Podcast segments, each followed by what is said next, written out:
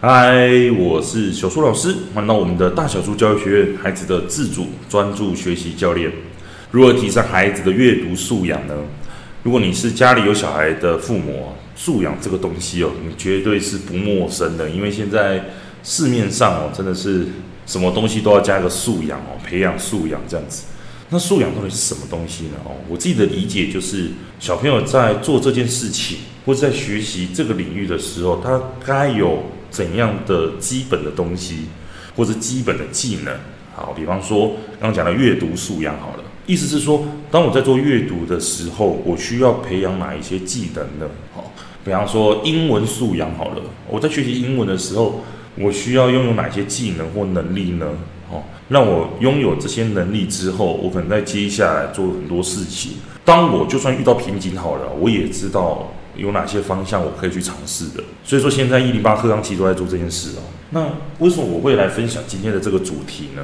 是因为我自己哦，有一个长期在做咨询的个案哦，然后已经大概半年多的时间。那因为最近那个个案他遇到的状况是，呃，家里的孩子他有一些。呃，记忆智或认知上的问题，也不算是问题啦，应该算是状况了。那他小孩已经要准备升五年级了，到了这阵子哦，比较有时间哦，当然就是随着咨询嘛，小朋友慢慢进步，慢慢进步，慢慢进步，到了现在比较有时间可以来做阅读这件事情了。那要怎么做阅读这个东西呢？就是我最近在跟这个妈妈在做讨论的部分。所以说，刚好。我自己哦，就是从阅读起家的。什么叫阅读起家呢？就是我其实刚出来当老师的时候，我算是阅读的老师这样子，带小朋友做阅读，然后说故事给小朋友听。那所以，诶，我到底该怎么样去教孩子读阅读呢？好，我如果自己在家里教的话，那我要怎么样去跟孩子做沟通呢？其实，如果你有这个问题的话，那我非常推荐你一定要来看这本书哦，叫做《阅读素养》。这本书呢，其实是品学堂的呃老师黄国珍老师他所呃他所撰写的，他是品学堂的创办人。那他是出生于文学世家哦，四十岁之前，他是一个设计思考者，以创意协助企业将文化题材与创新思考应用于企业的形象与经营的策略哦，多次参与台湾在观光啊、经济、政治议题的一些宣传指导的工作上。那只是说四十岁以后啊，他比较关注在于青少年的一些阅读素养的问题，成为阅读素养的推广者哦，并于二零一二年创立了品学堂这样子。好，那。他这一本书里面哦，其实提到了蛮多的概念的。我这边特别讲一个，就是他在书里面有特别提到一个我觉得很关键的东西，就是怎么样去培养孩子的阅读素养这件事情。也就是说，当孩子今天拿到一本书的时候，他并不是说一直读就对了，不是，量不是重点，重点是质。也就是说。我读完这本书之后，我能不能够去把它提炼成有用的东西哦？听起来有点抽象，但是老师他其实用很多具体的步骤，然后一步一步的告诉你该怎么做。因为很多时候你会发现说，呃，我去跟小朋友沟通好了，因为小朋友他读了很多书啊，但是你问他说故事里面发生什么事情，或者是故事有什么启发，他根本就一问三不知啊。那这样子孩子读那些书。很有可能就只是回回啊呢，这样子哦。那所以说，怎么样带孩子去讨论，怎么样去提问，甚至是怎么样去引导，这个就是这本书要来告诉你的。怎么样透过更好的读书品质来去跟孩子做沟通，让孩子在阅读上面不会看到那种文章太长，还是题目太长的就放弃哦。那到底该怎么样做呢？啊，书中其实。他有明确的告诉你五件事情，你一定要会的哦。就是当我们在去做阅读的时候，你要会懂得截取讯息是步骤一，步骤二是要教你要做到广泛的理解，第三个步骤叫做发展解释，第四个步骤叫做同整解释，最后一个步骤第五个叫做审思评鉴。这五个步骤听起来好像都蛮类似的，对不对？我跟你讲，我自己一开始的时候也蛮常搞混的。但是，嘿，放心，我都帮大家准备好了，怎么样去理解这些东西哦？我用个简单的故事来让大家知道说，哎，这五个步骤到底在干嘛？哦，这样就好了。好，这个故事是什么呢？好，这个故事叫做小红帽的故事。还记得小红帽吗？小红帽就是哦，有一天妈妈就是可能弄了一些好吃的东西哦，然后请小红帽呢送去给奶奶。但是奶奶呢，她就是住在那个森林里面哦，森林的深处啦哦。那当小红帽呢哦要过去奶奶家的时候，那她就是进入到森林里面嘛。当然那个详细的我就不讲说他们的对话是什么了。而且其实小红帽有很多很多的版本哦。那我就是在我们的 podcast 上面就是简单的跟大家说一下就好了。好，那当小红帽要走进森林的时候啊，然后他就是遇到了一个大野狼。因为他不知道说大野狼是坏人，所以他就跟那个大野狼就聊起来了。然后大野狼就问他说：“啊，你要去哪里啊？”小红帽就说：“哦，我要去奶奶家。”那他说：“他去奶奶家干嘛？”哦，因为我要拿蛋糕啊，拿葡萄酒啊，哦，然后去给奶奶吃，因为奶奶生病了这样子。然后大野狼听到这件事情的时候，他心里就开始盘算说：“哇，这个小红帽。”这么小，对不对？细皮嫩肉的，一定比那个老太太还要好。好，然后他就说好，那就可能借机就离开了。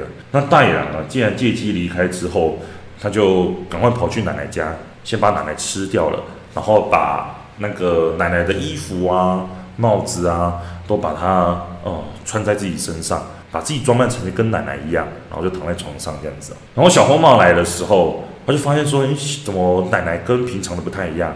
怎么耳朵比较长啊，鼻子比较长啊，等等的。然后呢，大野狼哦，当然有回应啊，对不对？重点是大野狼就是把那个呃小红帽吃掉了。结果呢，大野狼在那个吃完小红帽之后呢，他就呼噜呼噜就睡着了。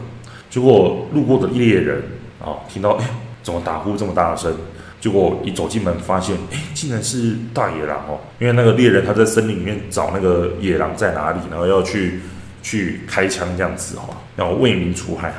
结果他看到这样子的状况哦，他想说啊，那这样子的话，屋子里面的人是不是都被吃掉了？所以那个猎人呢，哦，他就把那个呃大野狼的肚子拿剪刀把它剪开来，因为他就想说啊，可能刚吃掉哦，说不定还活着，然后他就把它。肚子剪开来，然后救出了小红帽跟奶奶这样子，然后再把那个石头哦放回去那个大野狼的肚子里面，然后再把那个肚子缝起来。结果大野狼呢，哦，一睡醒之后就发现说，哎，奇怪，当他下床之后，走在那个房间里面，他就觉得说，哎，怎么好像变得很重，重心很不稳，然后走路说都哐哐的那个声音。结果啊，那个大野狼他就走着走着走着啊。不小心就摔下去了，然后整个人就倒在地上，就摔死了。那结果三个人呢、啊，在旁边一看到，想说：“哇，大野狼死掉了！”就猎人呢，就把那个狼皮剥下来哦，然后就回家了。然后奶奶啊，也吃了小红帽带来的蛋糕啊、葡萄酒啊，然后心情就好多了这样子哦。然后故事大概就是这个样子哦，就是一个欢乐的结局。好，所以听完故事之后，来我们来按照刚刚那个步骤哦，来一步一步说。截取讯息是我们的第一个步骤哦，其实它有点像是在拼那个积木那样子哦，就是我们先从单独的积木来看，好，比如说积木，呃，把它想象成是文章里面或者是我刚刚故事里面的呃每一个元素，比方说故事里面有哪些主角，或者是故事里面有哪些人物，小红帽、大野狼、猎人、奶奶、妈妈这样子，那这些人他个别做了什么事情？哦，奶奶哦，在家里睡觉，因为生病。大野狼去找小红帽，然后之后又去吃掉奶奶，然后吃掉小红帽。那猎人呢？哦，在森林里面不断的去找大野狼，然后最后把大野狼就是呃解决掉了，然后也把小红帽跟奶奶就是救出来。那小红帽做什么事呢？小红帽就是离开家里之后，哦，带着蛋糕。带着酒，然后就走进去森林里面了，然后也遇到了大野狼这样子。好，有没有发现说我在做截取讯息的时候，我都在描述可能某一个人或者是某一件事情，好，发生了什么事？那这些东西都是文章里面都一定有的东西，或者是我故事里面一定有讲的东西。好，所以说这些东西都是我依据故事里面有的。照实论述而已，也就是说，我听到的跟你听到的啊绝对是一模一样的，不会有第二个不一样的东西哦。所以如果说今天你在看一本书，或者是小朋友在看一本书，我们再去跟孩子在做截取讯息的这个阶段的时候，小朋友他讲的内容，或者是他所截取到的事情，绝对是书里面有讲的。那我也可以在书里面去找到。好，所以说每一个元素，它就像是乐高或者是那种积木的小块，它这个每个小积木都是我们必须要先看到的东西哦。好，截取讯息有了之后呢，接下来叫做广泛理解。听起来这个名字哦，好像不太好理解。好，广泛理解的意思就是说，我们刚刚是不是都个别讲了每一个元素、每一个个别的讯息了嘛？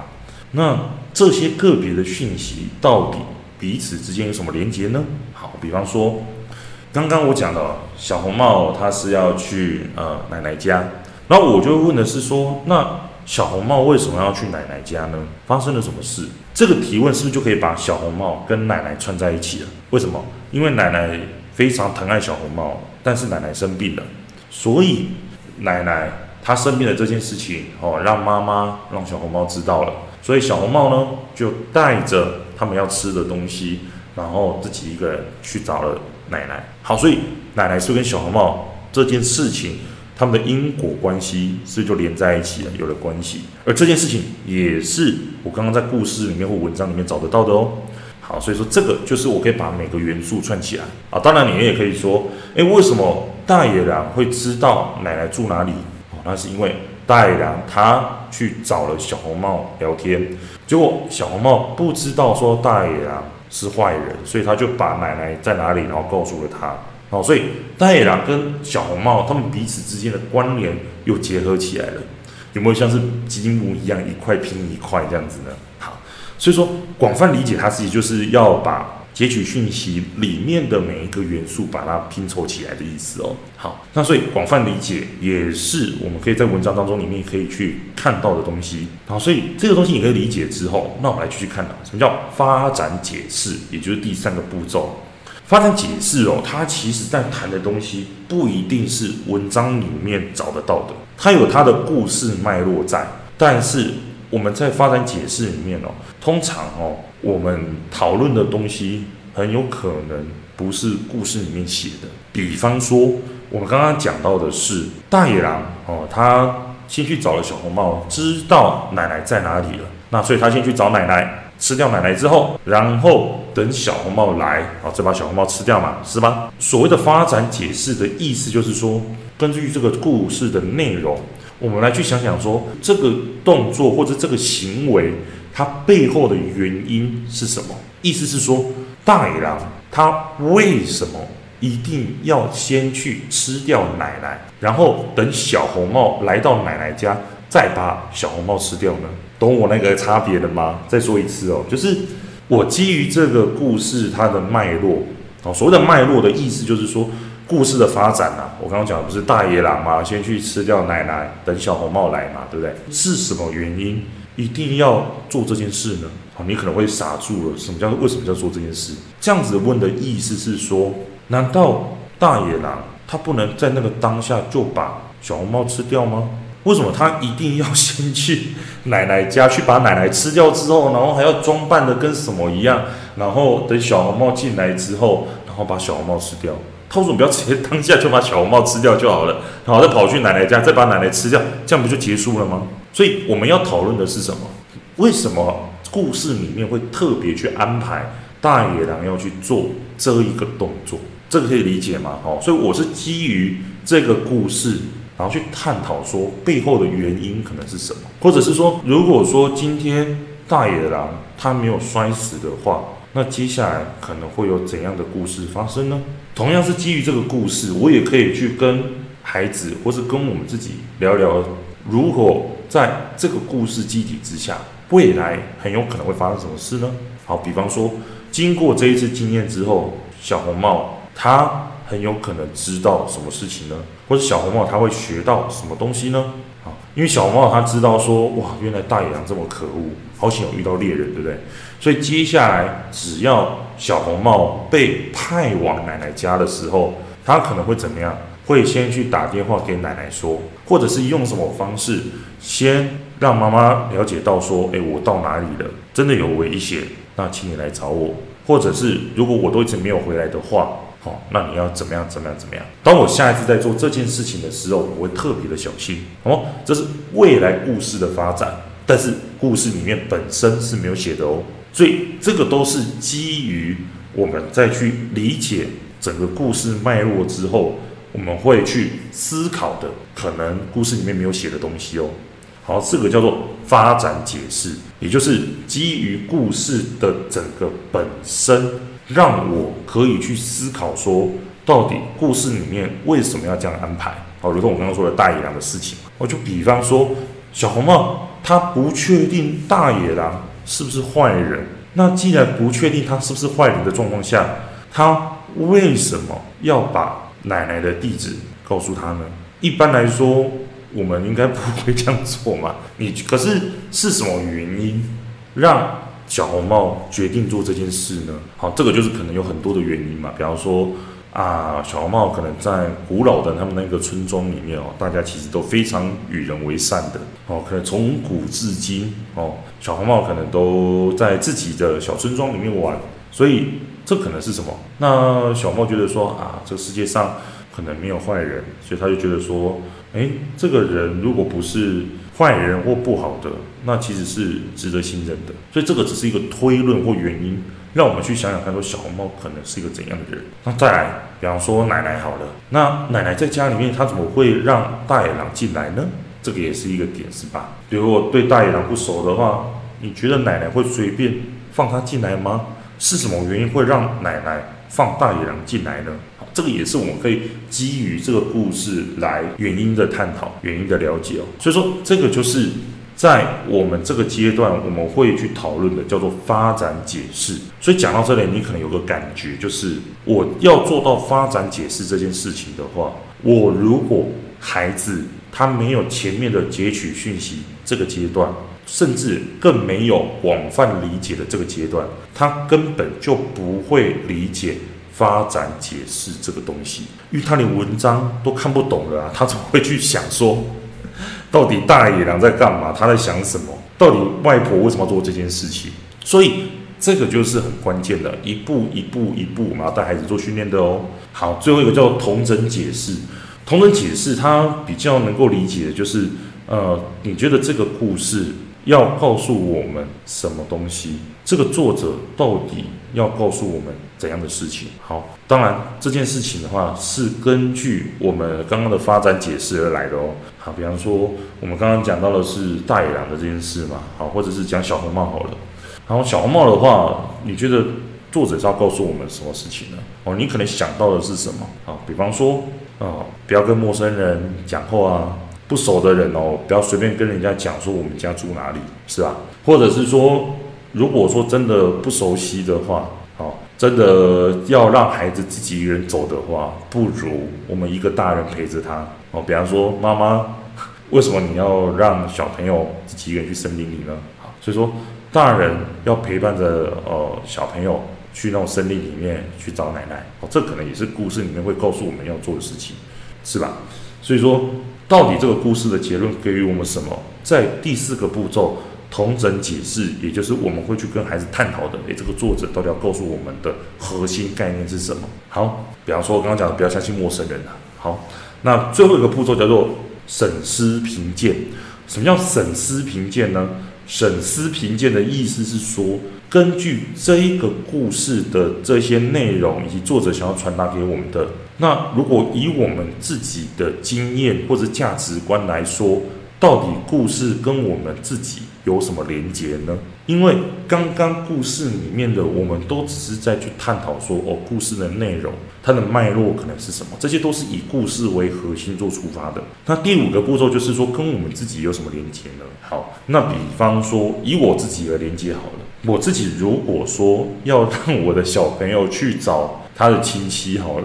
我绝对不会让我小朋友自己一个人去的啊！就算是他要自己一个人去好，我也会去找猎人哦，跟着他一起出发。我不会让他自己一个人去哦，这是我自己的经验。因为自己一个小朋友在外面难免会有危险嘛。对啊，尤其是去那种森林里面哦，所以说我一定会需要有人去陪伴他去做这件事情的。甚至是我是那个妈妈，我也会跟那个小朋友陪伴同行啊。那甚至是如果我是那个奶奶好了，如果我今天我的晚辈要来找我，他只有一个人，他要穿过森林里来，那我一定叫他先不要来的啊，这样子很恐怖呢。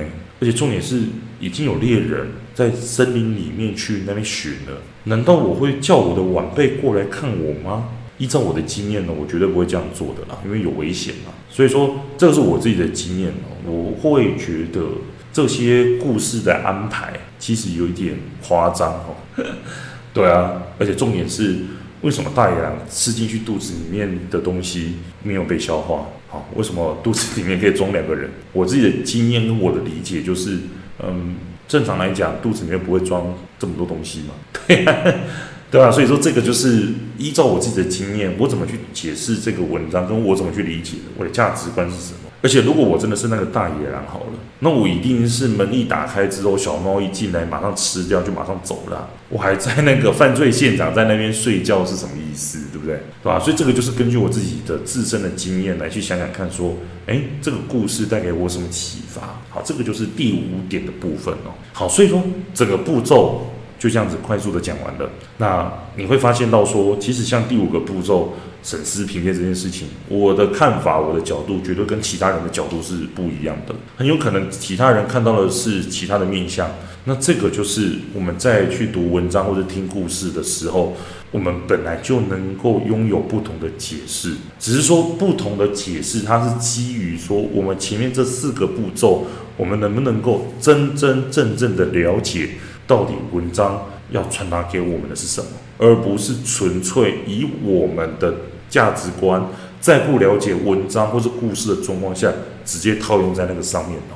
好，所以说今天呢，来跟大家分享的就是你要阅读一本书，或者是你要让孩子去读一篇文章的时候，你可以怎么样有品质的跟孩子一步一步的做阅读呢？第一个叫做截取讯息。它的重点比较像是啊，我们在看那个积木的样子，也就是整篇文章当中每个元素到底是什么。所有的元素啊，你可以把它想成是人是实体物，人做了什么事情。好，比方说小红帽，刚刚说了，小红帽他去找奶奶，大野狼哦，他先去把奶奶吃掉，然后在房子里面等小红帽来。奶奶呢，她在房间里面睡觉啊，因为她生病了。所以这些每一个讯息叫做个别的。他们发生的事情，也就是说截取讯息哦。好，第二个广泛理解的意思是说，把这一些个别的讯息，你能不能够把它串接起来，找到他们彼此之间的关联？比方说，大野狼他去找了奶奶，他怎么知道奶奶在哪里？哦，因为他一开始的时候有去找小红帽，先去找小红帽提问了之后，再去找奶奶，这样子。那同样的，诶，小红帽他怎么会去找奶奶呢？因为奶奶生病了嘛，所以小红帽觉得奶奶很疼他，所以他就带了一些东西要去找奶奶。好，有没有把小红帽跟奶奶的两个关系连接了起来？好，第三个叫做发展解释，也就是说，基于我们理解个别的状况以及他们彼此的关联之后，去想想看，说这些故事的铺陈。或者一些故事的关联是什么原因让他们会去安排做这件事情？比方说，我刚刚讲的，如果大野狼他像故事里面讲的，他真的先去吃了奶奶，然后在房子里面等小红帽来，那为什么他一定要去做这件事情，而不是直接现场把小红帽吃掉，再去找奶奶把奶奶吃掉，那不就故事就结束了吗？为什么一定要做这个铺陈呢？好，那你可能想到就很多啦。可能原因是什么？我在现场吃小红帽的时候，可能就遇到猎人了嘛，风险比较大哦，也有可能哦。好，所以这个可能就是大野狼会想的事情，又或者是说基于故事哦，那未来可能会怎么发展？好，比方说故事里面讲到说哦，大野狼到时候就摔死了嘛，对不对？那之后小红帽，你觉得他会更小心吗？还是说更怎么样呢？你觉得故事会怎么做？好，举例，比方小红帽可能之后就更小心一点啦，以后要去找奶奶的时候，哎，一定要结伴同行哦。这叫发展解释，针对故事里面的内容去想说未来可能会发生什么事情。那我们整个都了解之后，最后再去想想看，第四个步骤叫做同整解释。同整解释意思就是说，作者到底要告诉我们什么事情，或者是整个呃我们所推论出来的这些内容啊，我们到底获得了怎样的结论？小红帽这个故事告诉我们说，我们在外面的时候不要随便乱相信陌生人。好，这个可能是一个结论，对不对？又或者是说，不要随便告诉不认识的人，呃，奶奶家或者是亲戚家或者我们家的地址。好，这个是非常危险的事情。所以说，这个也是一个，是吧？所以说，结论是什么呢？好，叫做第四个步骤。那第五个步骤就是跟我们自身做连结，也就是所谓的醒思评鉴。就像我刚刚说的，我自己的经验是，我绝对不会放一个小朋友自己去亲戚家，除非我的小朋友他要去找的那个人啊，我的亲戚他刚好就住在隔壁，他直接去隔壁这样就好了。他要穿过森林里面呢，然后找到那个奶奶，我怎么可能会去做这件事情呢？不可能嘛，我一定会大人结伴同行啊，或者是我一定会请猎人陪着他一起去嘛。那跟我自己的经验做结合，让我知道说这个故事跟我之间有什么连结，这样子哦。好，那所以今天跟大家介绍的这本书叫做呃阅读素养，它是黄国珍老师呃所撰写的，他是品学堂的创办人。那如果说你对孩子的阅读素养也是非常的关心的话，那非常欢迎你可以把这本书拿来看一下哦。好，那如果你喜欢我们今天的 podcast 内容的话，欢迎你帮我们点赞、留言跟分享哦。那更多的孩子、更多的家长也可以加入。我们大小数教育学院的 Podcast 频道哦。那当然，如果你对我们的课程当中有兴趣的话，因为我们大小数教育学院呃相信的是，让孩子可以自主专注学习，绝对是他未来必要的技能。讲白了，我们身为大人根本就不可能永远陪在他身边嘛，所以让他拥有一个自己可以遇到困难或者遇到瓶颈，他有方法、有技巧，甚至是有能力去突破。他自己的问题的话，这些技能其实都可以去帮助到孩子，在接下来不管遇到什么问题，都有脉络可以引导他解决自己的问题哦。所以你对这个内容、这个议题有兴趣的话，也欢迎你加入到我们的课程当中。我们的课程的话，都在我们的首页、我们的说明栏的地方，或者是我们的 Podcast 的说明栏，都有详细的课程说明哦。那欢迎你可以加入到我们的会员当中，我们的订阅课程当中，我们会每一周都把很好、很棒的内容来告诉你说，怎么样理解理论的内容、科学的内容，这些知识让孩子可以自主专注的学习哦。好，那我们就下一周再见喽，谢谢你，拜拜。